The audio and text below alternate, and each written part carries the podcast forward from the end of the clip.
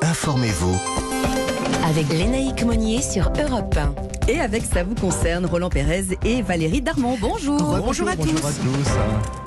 Alors, les questions juridiques qui sont dans l'actualité cette semaine, Roland, on va parler d'une prochaine campagne dans les écoles sur le consentement sexuel. Ça paraît fou et pourtant c'est vrai. Et puis, on parlera également euh, du, Black Friday euh, qui arrive d'ici euh, quelques jours. On va commencer par cette campagne nationale, hein, tout d'abord, sur le consentement dans l'enseignement supérieur. De quoi parle-t-on Oui, alors vous savez, avec les mouvements MeToo et Balance ton port, il était temps que ça ait de la résonance pour l'éducation nationale. Et le ministère de l'Enseignement supérieur et de la Recherche vient de lancer une campagne de communication dans les établissements et sur les réseaux sociaux pour sensibiliser les jeunes à la question du consentement. Alors la campagne, c'est sans oui, c'est interdit. C'est ce que me dit souvent Valérie, mais je le savais moi pour ma part.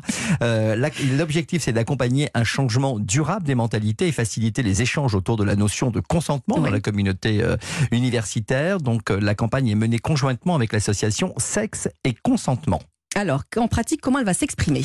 La communication va se faire euh, avec trois notions clés interpeller, questionner et sensibiliser.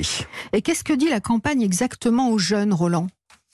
Euh, cette campagne, relayée et documentée par les vidéos de témoignages du média Combini, rappelle les données essentielles de la relation sexuelle, à savoir demander de manière explicite et chercher un oui enthousiaste, comme, euh, tout comme Valérie me le demande pour aller déjeuner très souvent.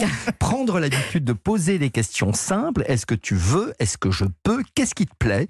Qu'est-ce que tu veux qu'on expérimente ensemble? Euh, Écouter l'autre, respecter ses envies et ses propres limites. Je rappelle quand même que des sanctions en cas d'agression sexuelle, c'est le qui se définit comme tout contact sexuel forcé et est passible de 5 ans d'emprisonnement et de 75 000 euros d'amende. D'où la nécessité de le rappeler, même si ce sont des questions qui nous semblent parfois absolument, évidentes, mais manifestement, ça n'est pas le cas systématiquement. Deuxième question, le Black Friday. Alors là, c'est bientôt, hein, le 25 novembre prochain, et qui n'offre pas, on le dit tous les ans, que de bonnes affaires pour nous autres consommateurs. À quoi on fait le plus attention avant de mettre sa carte bancaire euh, pour tapoter et chercher les bonnes affaires, Roland Alors, le Black Friday vient, comme on le sait, tout droit des États-Unis. L'opération d'offres promotionnelles dite Black Friday se développe largement maintenant en France. Et les annonceurs multiplient les propositions d'offres alléchantes en direction des consommateurs. On reçoit des SMS, des courriels sur nos réseaux sociaux, des bandes promotionnelles. Euh, et puis, il y a de nombreuses annonces frauduleuses qui sont destinées à vous escroquer ou à subtiliser vos données personnelles. Et elles prolifèrent à l'occasion du Black Friday. Donc, il faut faire attention d'abord aux faux sites qui imitent des marques existantes, parce que vous ne recevrez jamais le produit euh, existants. Euh, évitez de communiquer vos données personnelles à des escrocs, parce que cela peut vous coûter cher, abonnement caché, usurpation d'identité, utilisation de votre carte bancaire. Comment on fait pour éviter ces arnaques, Roland? Alors, il faut se méfier des offres trop alléchantes, euh, des, propositions trompeuses. Il faut aller directement sur le site, quand vous avez une marque qui vous propose des, offres alléchantes, allez directement sur le site de la marque et vous allez retrouver ces promotions. C'est pas uniquement sur le lien que vous avez du Black Friday, vous allez pouvoir le faire et c'est vraiment, la, vraiment le conseil que je donne n'achetez pas directement sur le site euh, que, relaie, on va dire, des, opérations Black Friday. Allez à chaque fois sur le site de la marque, euh, qui, correspondent en fait aux bonnes offres. Alors, si on n'a pas écouté les conseils de Roland Pérez, qui est qu'on se fait arnaquer, comment on peut se défendre? On, va, on a deux moyens. On va sur le site internet signalement.gouv.fr et on a un numéro de téléphone info escroquerie au 0 805 805 817. Alors, on espère ne pas se faire arnaquer non plus, Valérie, quand on va expédier euh, nos ados cet été ou à Pâques prochain dans des séjours linguistiques, des séjours scolaires. Euh, comment on s'y prend? Alors, c'est vrai que ce marché, euh, il est très fructueux. On a environ 150 agences ou associations qui se le partagent pour nous aider à nous y retrouver. Et ça, c'est important. Ce matin, avec nous, Yves Perret, fondateur de CEO Phoenix Éducation, qui aide les jeunes donc à la mobilité internationale, notamment par une plateforme qui est très bien faite, oligo.com. C'est le Airbnb du séjour linguistique. Mhm. Alors, ma première question est, faut-il que l'organisme soit labellisé notamment par une ocelle?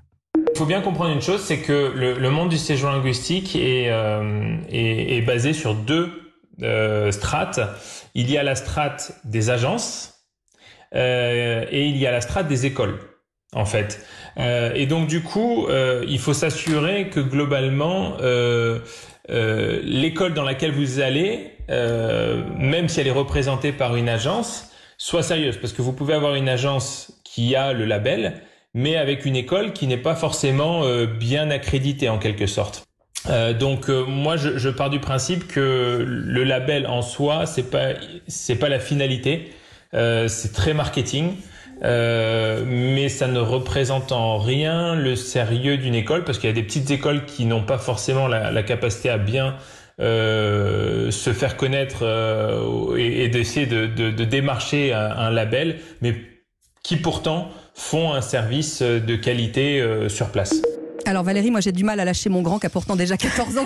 à, quelle heure on, à quel âge on envoie les, les enfants? Eh ben pourtant les Français ils les envoient de plus en plus jeunes. À partir de 7 ans, on peut Oh les envoyer à l'étranger apprendre une langue étrangère. C'est petit, hein Et ça coûte combien? Alors là, il faut faire attention et se méfier des offres. Là aussi, comme le disait Roland tout à l'heure, un pas cher pour un package complet allant du transport à l'hébergement en passant par les cours. Alors une fois la réservation effectuée, comme par hasard, le prix change. hein. On annonce que les billets de train ou d'avion ont augmenté. Bah voyons. que le meilleur taux de change qui était choisi au départ, bah, c'est plus le même à l'arrivée.